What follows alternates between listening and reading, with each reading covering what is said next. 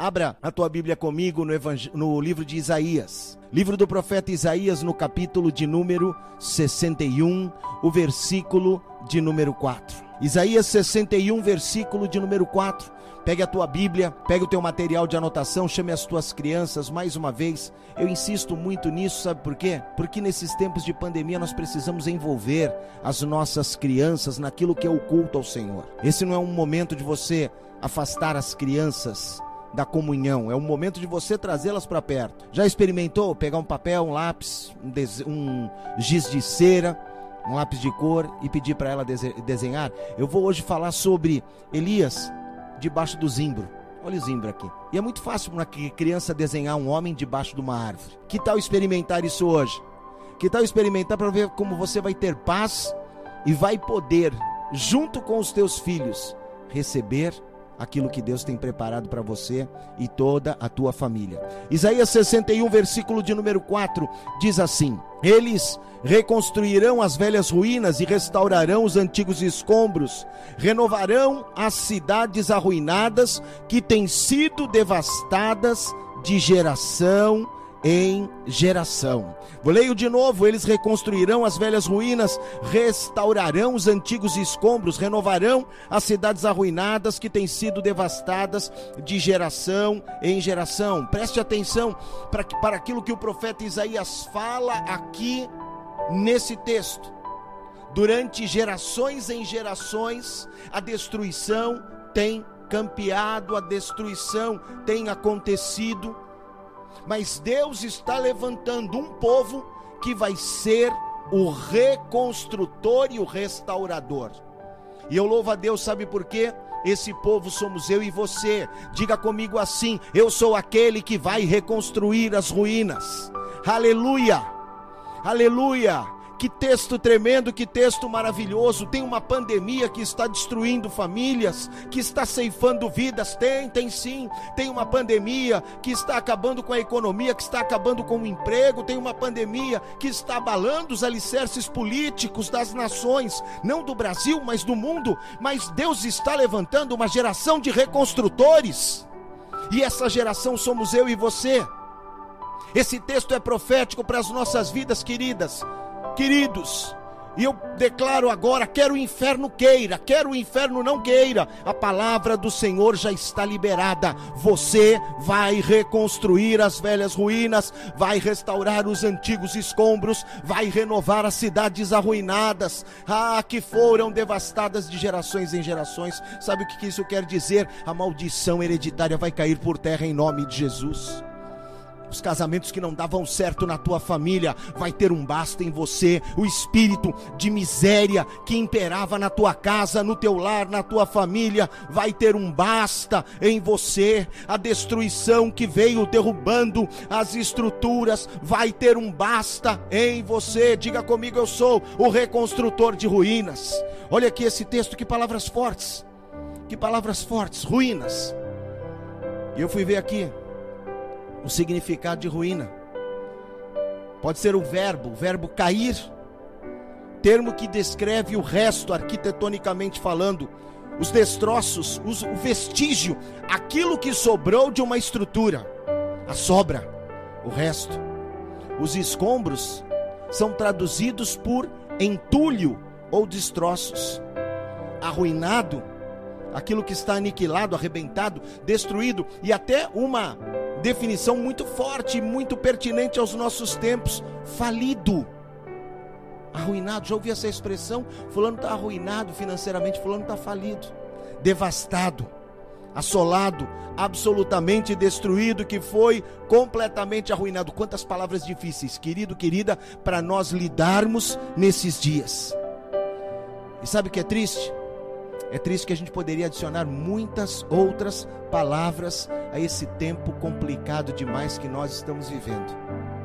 Não é verdade? Quantas outras palavras de destruição, de tristeza, de assolação, mas a nossa alegria, a minha alegria, a tua alegria, a nossa certeza é uma só: dias melhores virão, a tempestade vai passar e nós vamos avançar em fé e esperança. Amém? Sobre a minha vida, sobre a tua vida, existe um nome, um nome que é maior que pandemia, um nome que é maior que coronavírus, um nome que é maior que desemprego, até mesmo um nome que é maior do que a morte, o nome de Jesus. Filipenses 2, versículo de número 9 diz assim: Por isso, Deus o exaltou à mais alta posição e lhe deu o nome que está acima de todo nome. Louvado seja Deus! Declare sobre a minha casa está o nome de Jesus, sobre a minha família está o nome de Jesus, sobre a minha vida, a minha saúde, não está um diagnóstico médico, não, não, não, está o nome poderoso e precioso de Jesus. Aleluia!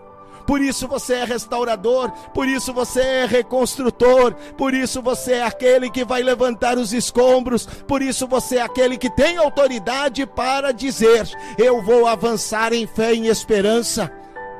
Acabou a assolação do inimigo na minha vida. Sabe o que eu estou dizendo para você? Não é que amanhã, amanhã não vai ter coronavírus, não, não é isso que amanhã vai estar tudo bem. Não, não, não, não nós vamos avançar em fé, a certeza daquilo que nós não vemos e esperança. Jesus Cristo, a esperança nossa. E eu falei pela manhã, definindo também o que é avançar. Não posso gastar tempo aqui definindo o que é ruína, o que é escombro e não falar daquilo que é avançar. Avançar é não ficar parado, avançar é caminhar. No deserto nós precisamos caminhar, no deserto nós precisamos avançar, no meio da luta nós precisamos ir além. Oh, aleluia! Aleluia! Toda paralisia que era sobre a tua vida, eu repreendo agora em nome de Jesus. Seja liberado, as cadeias, as amarras da tua vida sejam arrancadas agora. Toda paralisia, toda depressão que te prendia, tudo aquilo que te impedia de avançar, seja repreendida agora. Começa a se mover. Se eu fosse você, eu me levantava aí na tua casa e eu começava a andar de um lado para o outro agora. Eu ergueria as minhas mãos e eu ia dizer: Ah, Senhor, obrigado, porque eu posso avançar em fé e em esperança. Eu sou livre, eu sou livre, é isso mesmo. Você é livre, você é livre. Avançar é não ficar parado é caminhar na direção do teu alvo. É justamente o nosso foco dessa palavra. Eu quero motivar você hoje, quebrar todas as cadeias espirituais para que a gente possa avançar. Alguém atribuiu uma frase a Martin Luther King. Eu tenho até medo, querido, querida, de citar frases que a gente vê, porque não foi num discurso e tudo mais, e às vezes a frase não é nem da pessoa, mas é uma frase legal, você quer ver? Se você não puder voar, corra. Se puder voar, voe, mas se não puder voar, corra.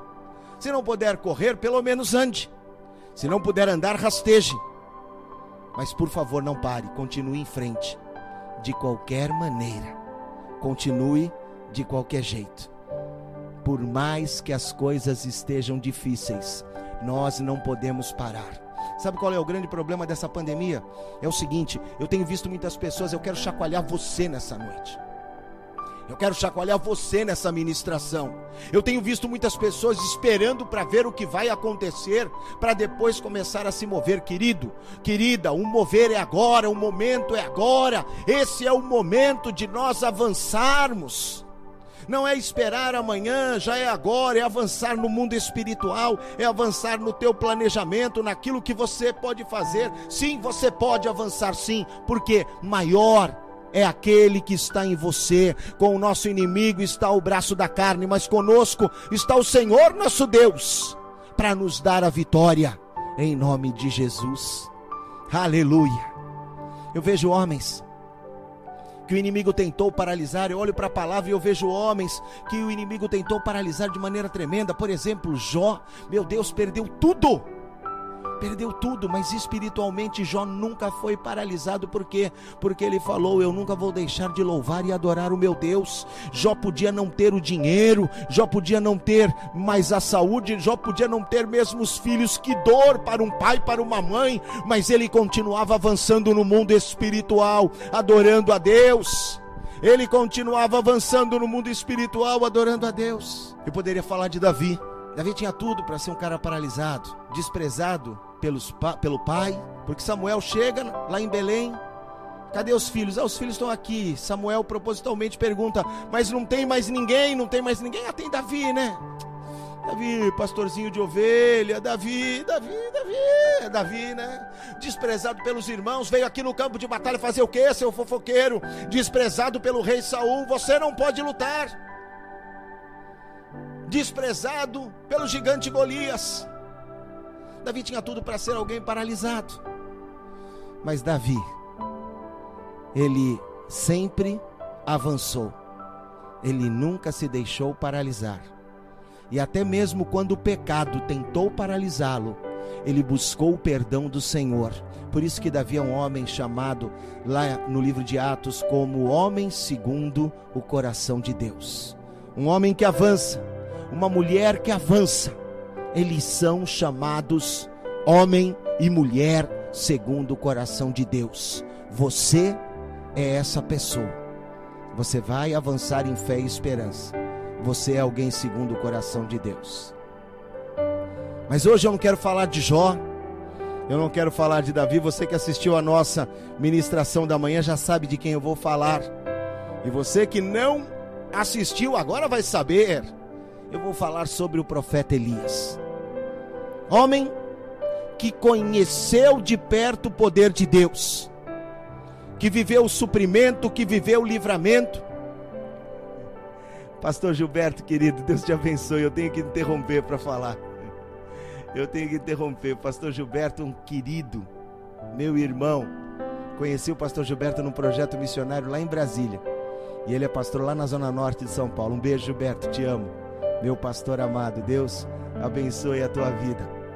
Elias, Elias era o cara que viu a manifestação da glória de Deus, livramento, provisão, resposta de Deus. Tudo isso Elias viveu. E Elias, querido, presta atenção numa coisa. Às vezes nós ficamos pensando e imaginando, puxa vida, né? Esse tempo que eu nasci não é um tempo muito bom. Esse tempo que eu estou vivendo não é um tempo muito bom. Esse é o tempo da pandemia. Esse é o tempo disso, esse é o tempo daquilo.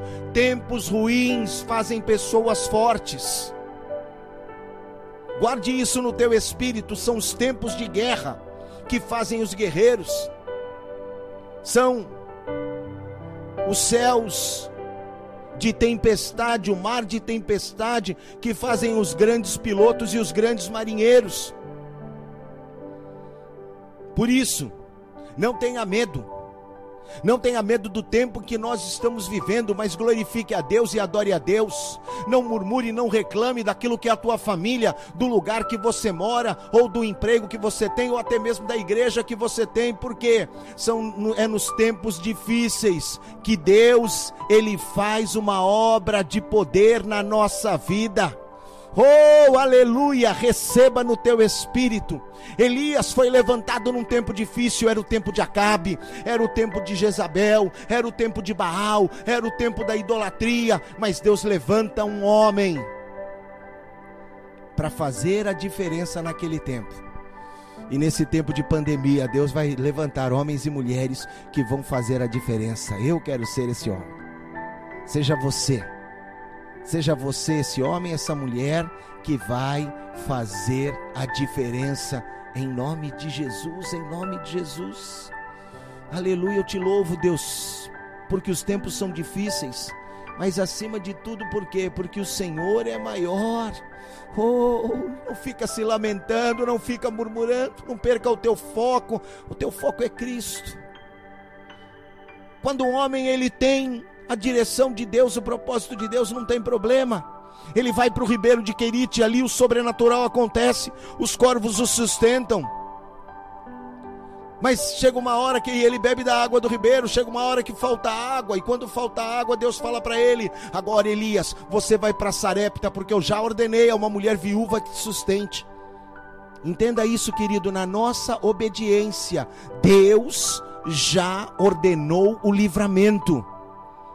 Porque se você acha que ser alimentado pelos corvos era algo surreal, era algo sobrenatural, mais ainda era ser alimentado por uma viúva, porque a viúva não tinha quem a sustentasse, ela dependia dos outros. Tanto é que Elias chega na casa da viúva, qual é o, o relato da viúva? Tua serva não tem nada em casa, apenas uma farinha ou numa botija, um pouco de azeite numa vasilha. Eu e o meu filho vamos comer e vamos morrer. Não, não vai, querida, não vai, porque Deus ordenou que você me sustente. Se você vai me sustentar, sustentar, Ele vai te sustentar também. Ah, e esse Elias, ele vai lá e ele ora para que não chovesse, e não choveu durante mais de três anos. E é esse Elias que sobe o Monte Carmelo e desafia os profetas de Baal. Elias viveu num tempo tão ruim, num tempo tão ruim, um tempo em que as pessoas estavam com o coração dividido. Eu falei sobre isso aqui de manhã. Até quando cochearei entre dois pensamentos? Foi a pergunta de Elias ao povo, e sabe qual foi a resposta? E o povo nada lhe respondeu, porque aquele que cocheia entre dois pensamentos, ele não tem resposta. E algo muito sério, querido. Porque Elias disse: se o Senhor é Deus, serviu. Se Baal é Deus, serviu. Sabe o que Elias está dizendo aqui?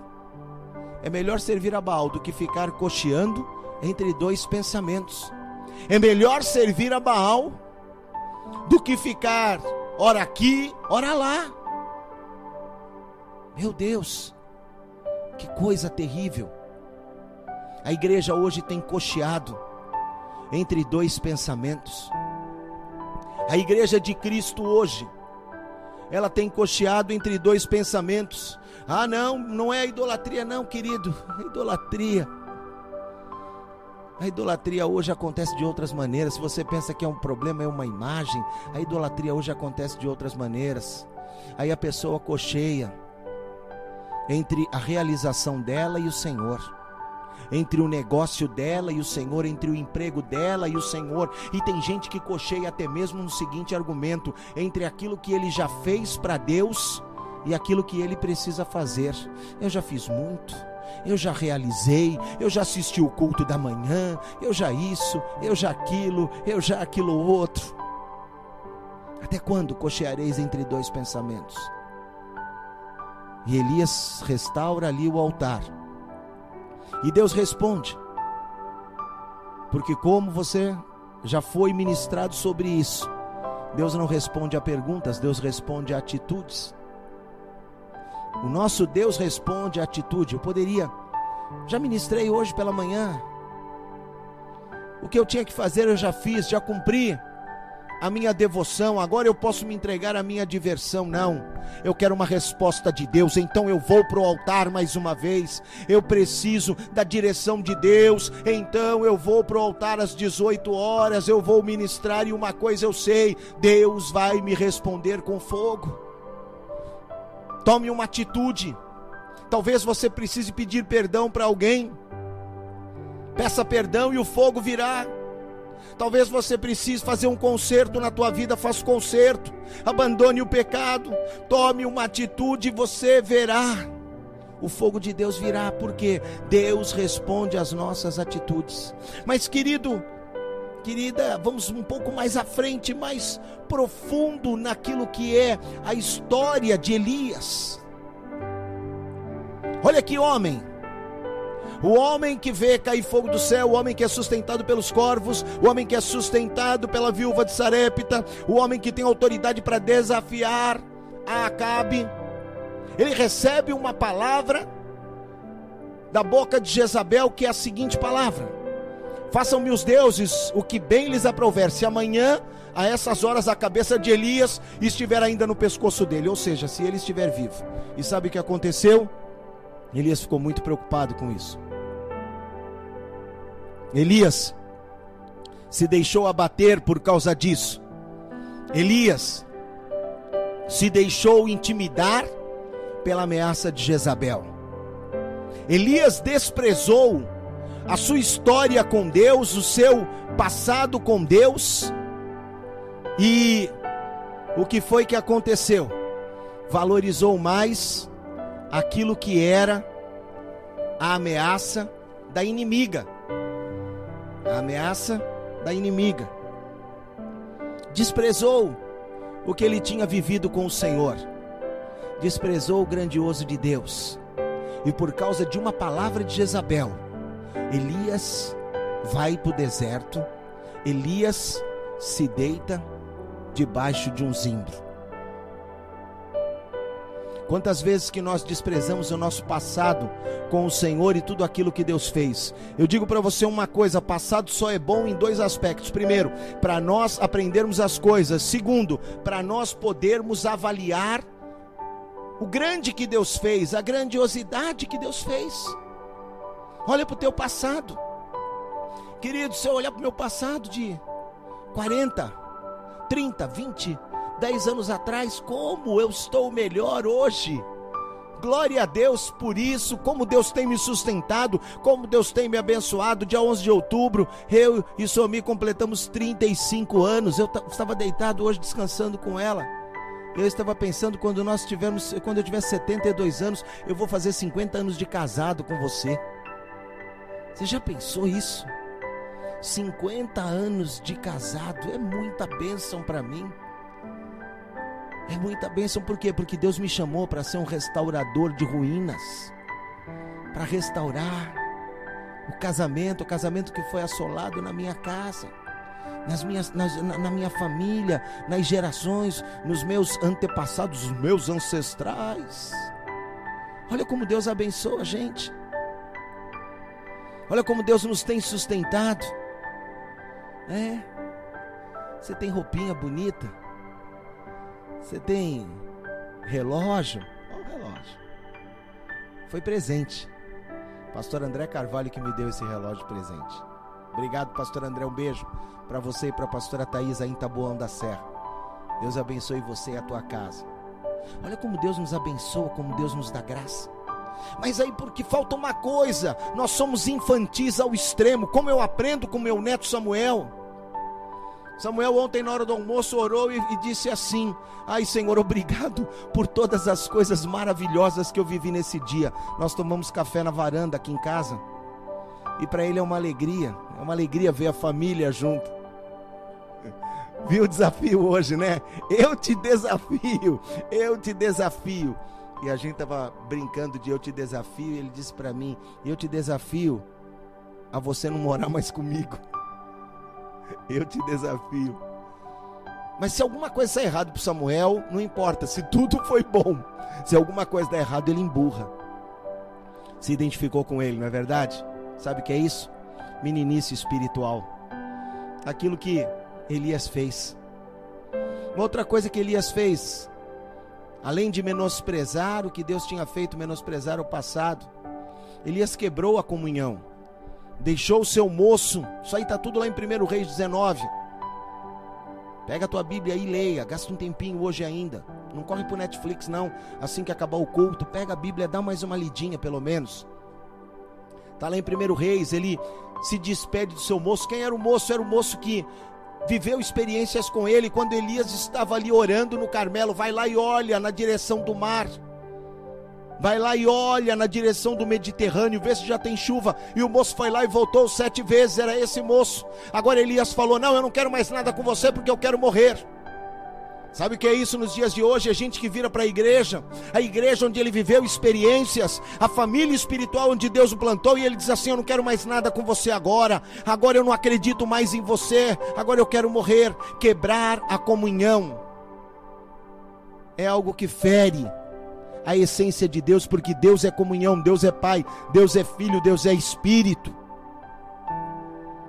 Quanta gente está quebrando a comunhão, e essa pandemia é a grande oportunidade que nós temos, é a oportunidade que nós temos de nos achegarmos a Deus, de chamarmos pessoas, de evangelizarmos, ainda que virtualmente, de nos prepararmos. Sabe por quê, queridos? Porque eu acredito, nós vamos voltar às nossas reuniões presenciais, mas graças a Deus nós nunca mais vamos, podemos abandonar aquilo que é a nossa celebração online. Não, isso é tremendo, é maravilhoso. Você viu aqui a TT, o marido lá em Recife, Pastor Gilberto em São Paulo, na capital, Paulo Notari lá em Peruíbe, cada um num canto, cada um de um lado, pode ter mais gente. Marcos Armani lá em Brasília. Deus abençoe, Marcos. Não podemos abrir mão disso. Como é que a gente quebra a comunhão? Não dá para quebrar. Deus tem uma família espiritual para você pertencer. E Elias vai para o deserto. Elias vai para o deserto. E ali o Senhor envia o anjo, e o anjo toca em Elias, e o anjo fala para Elias: Elias, é tempo de você avançar em fé e esperança. Para avançar em fé e esperança, três coisas são necessárias. Em primeiro lugar, para avançarmos em fé e esperança, renove diariamente, a cada dia, a tua dependência de Deus. Renove diariamente a tua dependência de Deus. Outro dia eu estava conversando com os meus irmãos, nós somos em cinco. Tem o Zezinho, que é o mais velho, depois tem eu, sou o segundo, e aí tem o Lairi. O Lairi está com 52, tem a Cristiane que está com 50. E aí vem eu falando aqui a idade das minhas irmãs. E depois vem a Miriam, que eu acho que está com 48. A Miriam está com 46. 46, já que eu falei a idade da Cristiane, agora eu vou rasgar geral. E a gente estava falando que nós aprendemos muito com a nossa mãe. Aprendemos muito com a senhora, dona Noêmia. Te amo, um beijo. Aprendemos porque ela nos ensinou, ela me ensinou essa coisa de renovar diariamente. Porque eu dizia para ela assim, ela falava, menino, vai tomar banho. E eu dizia para ela, mãe, para que eu vou tomar banho? Eu já tomei banho ontem. E ela falou, você não comeu hoje? Comi, você não comeu ontem? Comi, não comeu hoje? Então vai tomar banho. Comer tem que comer todo dia. Tomar banho tem que tomar banho todo dia. Depender de Deus, nós precisamos depender dele todo dia. Por que, que achamos que podemos assistir uma celebração no domingo e tá, está tudo certo? Por que, que achamos que as coisas podem ser resolvidas simplesmente abrindo a Bíblia de vez em quando? Não. A nossa dependência de Deus precisa ser diária. Primeiro livro dos Reis, capítulo 19, versículo 5. Depois se deitou debaixo da árvore e dormiu. Depois de quê? Depois de comer. E de repente, o anjo do Senhor tocou nele. Pediu para si a morte. Deitou, dormiu, o anjo foi lá, tocou nele ele comeu e voltou a dormir. E Elias iria precisar comer de novo. Eu acho interessante o diálogo dele com de Elias com o anjo. O anjo toca nele e fala: "Come Elias". E sabe o que Elias poderia ter dito? Eu já comi ontem. Eu já comi ontem, mas o anjo estava dizendo para Elias o seguinte: a tua dependência de Deus precisa ser diária. Sabe por quê, querido, querida? Porque Deus não vai desistir de você. Quem desejou a morte foi Elias, quem foi para o deserto foi Elias. Mas o Senhor foi atrás dele e tocou nele. E aí eu digo para você: Elias poderia ter continuado dormindo mas Elias comeu, voltou a dormir, o anjo tocou novamente. Elias comeu e começou a caminhar. Na nossa dependência de Deus, Deus jamais vai nos desamparar. Sabe por que nós nos metemos em rascada, querido, querida? Sabe por que a gente se mete em confusão? É porque a gente deixa de depender de Deus. Aí passamos a depender do que? Passamos a depender da instituição passamos a depender do trabalho, passamos a depender do dinheiro, passamos a depender dos homens.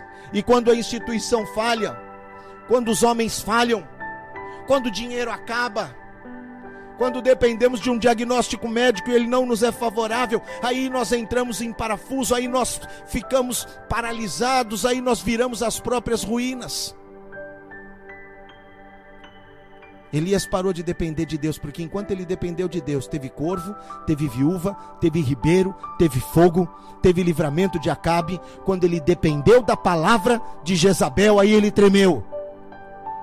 Dependência diária de Deus. É culto hoje, é palavra, é oração, é santidade, é renovo, é jejum, é buscar a presença do Senhor, é servir ao Senhor, porque é a fé em Deus que vai nos fazer permanecer em obediência. É a fé em Deus que vai fazer com que a voz dele seja cada vez mais e mais audível. Depender de Deus é poder declarar para o mundo aí fora: eu sei em quem eu tenho crido, eu estou certo que é poderoso. Ele vai guardar o meu tesouro até o dia final. Abra a tua Bíblia comigo no livro dos Salmos, capítulo 25. Vou ler aqui três versículos. Verso 1: A ti, Senhor, eleva a minha alma, mostra-me, Senhor, os teus caminhos, ensina-me as tuas veredas. Dependência de Deus. Versos 4 e 5 agora. Guia-me com a tua verdade e ensina-me, pois tu és o meu Deus, meu Salvador e a minha esperança está em ti o tempo todo. Amém? Hoje, amanhã, depois, eu vou depender de Deus, porque a minha esperança está nele todo o tempo. Sabe por que você precisa depender de Deus em tempo todo? E todo o tempo? Porque olha aqui, ó, o texto de 1 Reis 19. Quando é que o anjo tocou em Elias? De repente. Repita comigo, de repente.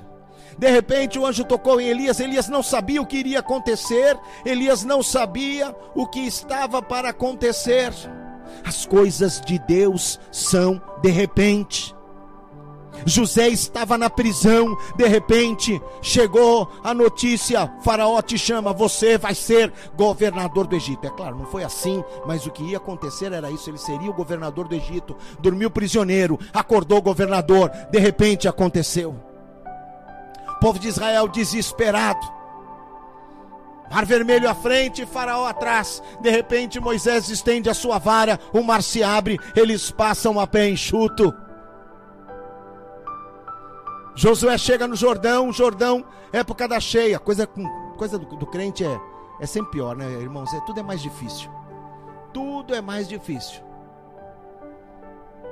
Fosse para fazer uma live de música sertaneja era mais fácil. Mas você vai fazer um culto é uma luta, uma dificuldade. Quando eles chegam depois de 40 anos, atravessando o deserto, chega, tem que atravessar o Jordão. E agora, como é que vai atravessar o Jordão? Como é que vai atravessar o Jordão? Não tem como, não tem como. Jordão ainda é, era época das cheias. Mas quando a planta do pé do sacerdote tocou nas águas, de repente as águas se abriram, num montão para um lado, num montão para o outro. Eu quero ser uma voz profética para a tua vida hoje à noite. De repente vai acontecer. Dependa de Deus. Dependa de Deus hoje, 12. Dependa de Deus amanhã, segunda, 13. Dependa de Deus, terça, 14. Dependa de Deus sempre, porque eu não sei, você não sabe, mas de repente vai acontecer. E se nós estivermos dependendo de Deus, quando acontecer, nós vamos levantar as nossas mãos e vamos declarar: Aleluia! Eu sei em quem eu tenho crido.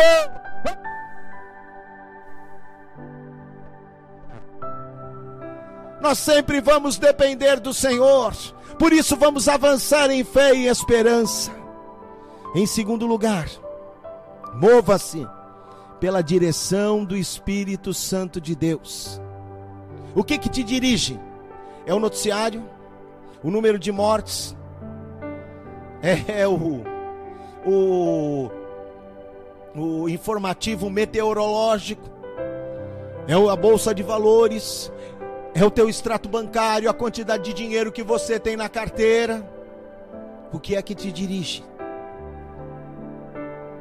Qual é o teu GPS? O meu é o Waze, o meu é o Google Maps. Não, não, não é isso. Qual o teu GPS? Aquilo que te guia.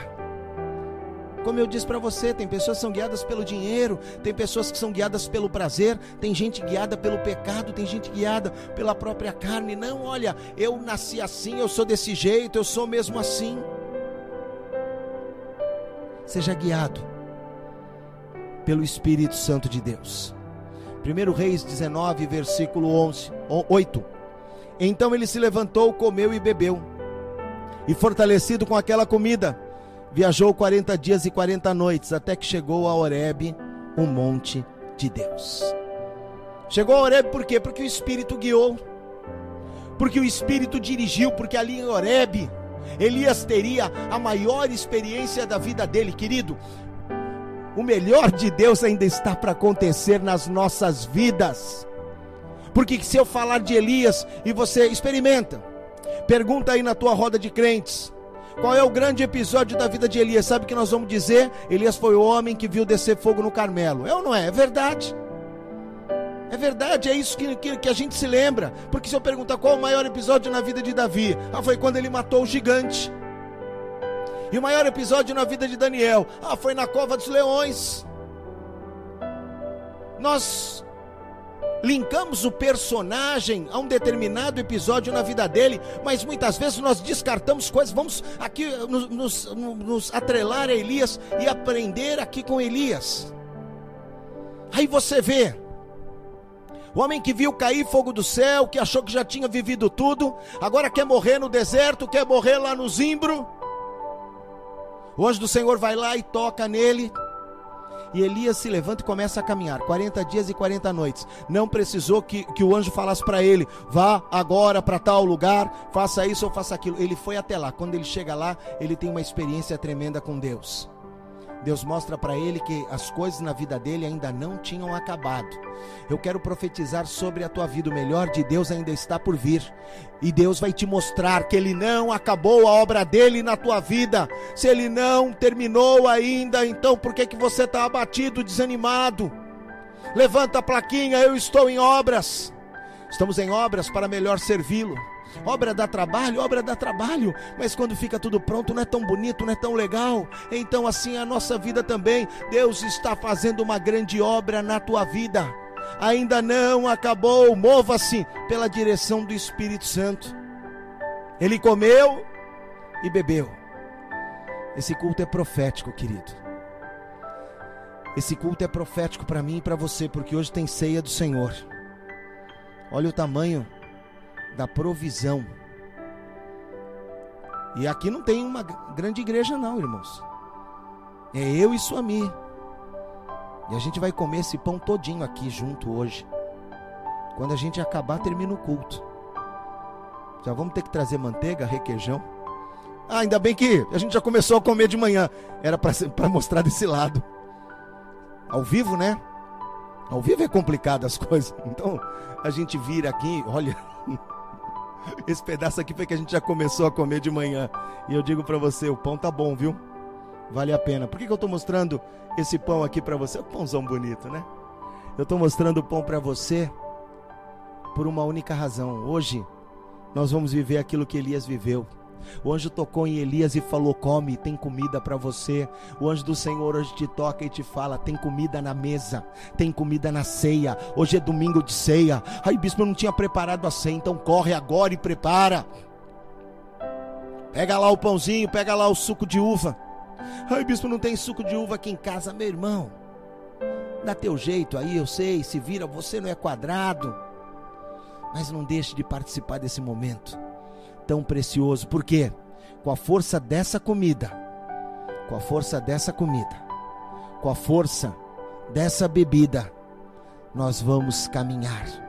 Caminhar, caminhar, caminhar em vitória, guiados pelo Senhor. Isaías fala que ele dá força ao cansado. Hoje você vai ser fortalecido. Isaías fala que ele vai enxugar dos nossos olhos a lágrima. Mas de que adianta o Senhor enxugar dos teus olhos a lágrima e você continuar cansado? Pois Ele é Deus de obra completa. Ele enxuga dos teus olhos a lágrima e hoje Ele te fortalece. E Ele vai te guiar e vai te dirigir. Quem aqui está pronto? Quem aqui está disposto a ser guiado pelo Senhor? O texto lá no versículo 8 fala que ele se levantou.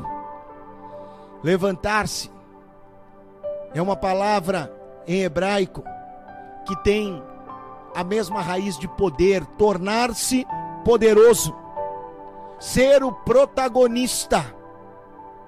Hoje, Nós vamos nos assentar à mesa do Senhor e eu libero sobre a tua vida essa palavra uma palavra profética para a tua vida. Você vai deixar de ficar assistindo da arquibancada e vai começar a realizar, vai começar a fazer. O grande de Deus ainda não aconteceu na tua vida. Aleluia! Você já viveu grandes experiências com o Senhor, você já viveu um grande Deus, e você até mesmo fala assim: ai, mas hoje eu estou cansado, porque naquela época eu era mais forte, porque naquela época eu era isso, porque naquela época eu era aquilo outro. Para de ser enganado pelas mentiras do inimigo, para de ser enganado pelas mentiras do inferno, porque Deus é aquele que te renova, e Ele te renova para você viver o sobrenatural, para você viver o grande, para você viver aquilo que Ele preparou para você, porque Deus tinha mais para Elias, Deus tem para mim, Deus tem para você também, em nome de Jesus. Aleluia. Nós não somos daqueles que retrocedem, como diz lá em Hebreus 10, mas somos aqueles que avançam. Oh, aleluia. E em terceiro lugar, primeiro dependa de Deus, segundo seja guiado pelo Espírito. Em terceiro e último lugar, persevere persevere e contemple a intervenção do céu a teu favor. Sabe por que eu disse que Elias ainda tinha o grande para viver? Porque Elias pensava o seguinte: tudo bem, caiu fogo do céu e tudo mais, aconteceu um milagre, pereré, pereré, piriri, pororó. Mas agora Jezabel está no comando. Agora Jezabel está mandando. Agora é a Gesa que tem o poder nas mãos. De que adiantou? De que adiantou? E o Senhor fala para Elias o seguinte: Elias, volta pelo caminho que você veio. Volta pelo caminho que você veio e vai para o deserto de Damasco. Lá você vai ungir a Azael, rei da Síria. Depois você vai ungir a Jeú, filho de Ninsi, como rei de Israel, e ainda você vai ungir a Eliseu, filho de Safate, de Abel, Meolá, profeta em teu lugar. Lembra que eu falei uma coisa para você? Logo no começo, Isaías 61:4, nós estamos vivendo tempos onde o ruí, o, as ruínas e os escombros são grandiosos. Não falei para você sobre isso? Pois bem, Estamos vivendo esse tempo, mas Deus nos levantou para sermos os, o restaurador de gerações em gerações. Amém? Deus nos levantou para quebrarmos um ciclo. E aqui Elias estava pensando o seguinte: que tudo tinha acabado agora, por quê? Porque ele iria morrer e Jezabel iria reinar justamente com Acabe. E o que Deus fala para ele: você ainda vai ungir reis e vai ungir uma nova geração. Eu quero profetizar sobre a tua vida Deus vai fazer muito através de você. Deus vai realizar através de você. O, o, os céus, eles trabalham a nosso favor, não é a favor de Acabe ou a favor de Jezabel. Aleluia. Declare comigo: os céus trabalham a meu favor. Amém? Os céus trabalham a meu favor. Elias achava, Jezabel já venceu, Jezabel já ganhou, mas Deus estava tocando nele através do anjo e estava falando para ele: Olha, eu tenho ainda experiências tremendas para você. Experiências tremendas. Aleluia. Deus tem ainda muita coisa para fazer na tua vida ainda tem um plano de Deus em cumprimento. Existem etapas desse plano que eu e você ainda não vivemos. Alegra o teu coração por causa disso. Deus ainda está fazendo. O homem que viu cair fogo do céu, comeu a comida, bebeu a bebida, foi para o Monte Oreb, chegou lá, viu que a experiência com Deus não era do jeito que ele imaginava, porque imagina, um cara que vê cair fogo do céu, ele está imaginando que Deus virá na tempestade, que Deus vai vir no clamor, que Deus vai vir no, naquilo ou naquilo outro.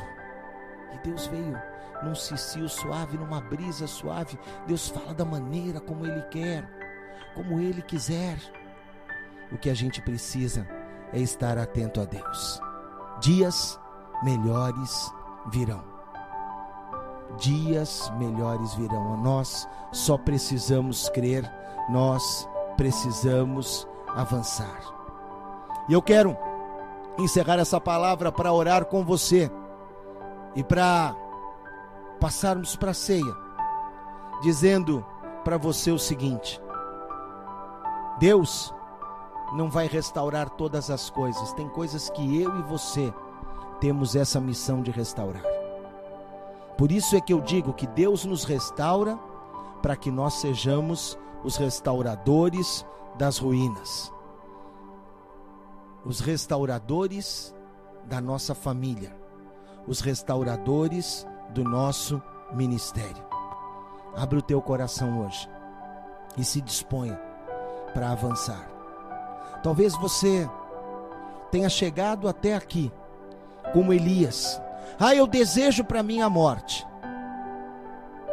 Eu quero fazer o papel do anjo do Senhor na tua vida, te tocar agora, para que você se levante, coma e caminhe, porque Deus tem um propósito grandioso para realizar. Você está disposto?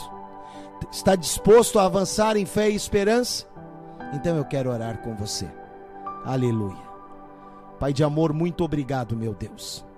Eu te louvo e eu te agradeço por essa palavra. Eu te louvo, Senhor, por cada vida que hoje assume esse compromisso para avançar em fé e esperança. Aquele que estava prostrado, abatido, desanimado, seja renovado pelo teu amor, pela tua unção.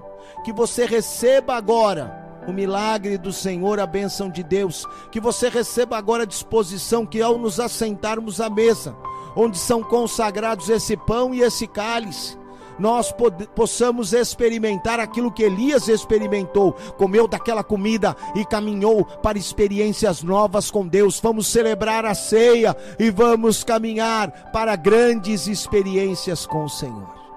Em nome de Jesus. Traz de volta, Pai, aquele que estava desviado. E aquele que hoje te recebe como Senhor e Salvador, entra nessa vida traz mudança e transformação. Desperta a tua igreja, traz transformação no coração do povo, em nome do Pai, em nome do Filho, em nome do Santo Espírito de Deus. Amém e amém.